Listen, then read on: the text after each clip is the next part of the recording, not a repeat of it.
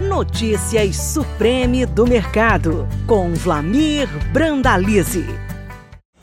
Olá, amigo produtor, aqui é o Brandalize em mais um comentário, uma análise com apoio dos nossos amigos da Sementes Olema, a grande semente de soja e sorgo do Brasil.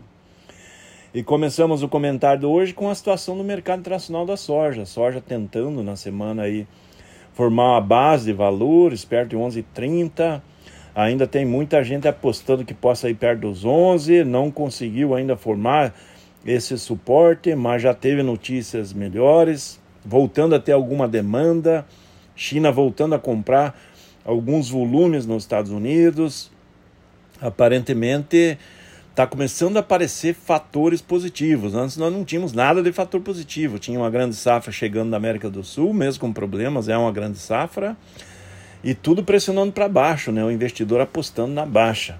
Agora tem algumas notícias ainda que continuam apostando na baixa, mas também temos fatores novos e positivos. Essa semana também temos uma novidade aí que tem o nosso amigo Putin jogando já as cartas na mesa de novo. Acabou proibindo a exportação de gasolina pela Rússia. Isso deixa o mercado do petróleo firme.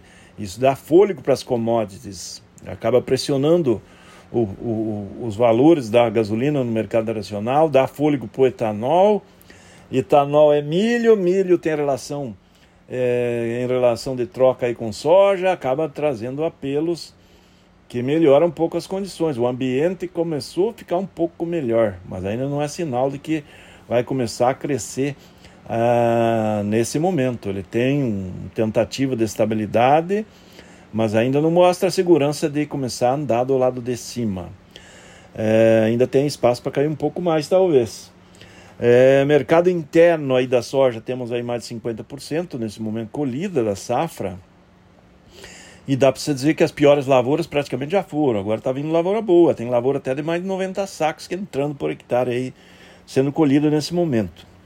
É, comercialização da safra, nós temos aí mais ou menos, hoje 40, 42 milhões de toneladas negociadas. Os negócios com soja, eles fluem na semana, tem fluído alguma coisa, não muito, mas tem fluído. E temos os dados da CSEX, né, com recorde histórico de embarque de janeiro e fevereiro.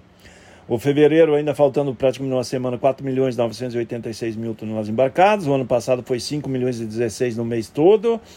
Provavelmente vamos bater as 6 milhões. É, acumulado 7 milhões e 841, o ano passado 4,856, estamos com quase 3 milhões acima e estamos com recorde histórico na exportação acumulada. Soja, farelo e óleo, nesse momento, faturou 14,8 bilhões de reais em divisas. É só a soja bombando aí na exportação também. Mercado do milho, mercado do milho também tentando se sustentar nos 4 dólares acima lá em Chicago, é, porque ele ficou muito barato, né? Tá barato para o setor de ração, para o setor de etanol, o etanol puxado aí agora com o petróleo e automaticamente puxa, dá fôlego de demanda de milho, né? Então, esse é o quadro com suporte lá fora. Aqui no Brasil temos as exportações segundo a CSEX, já vai perdendo o ritmo tradicional de fevereiro, 1.677.900 toneladas, acumulado de janeiro e fevereiro, 6,5 milhões de toneladas, o ano passado era 7,9. No mercado interno segue na calmaria do milho, com mais de 50% da primeira safra colhida, e com mais de 80% da safrinha plantada a nível do Brasil, tudo indica queda de área de milho, podendo chegar à marca de um milhão de hectares a menos de milho e devemos ter aí avanço de outras alternativas, arroz, feijão, sorgo, o sorgo deve ganhar bastante espaço é, sobre áreas que vão ficar para trás por causa do atraso da soja.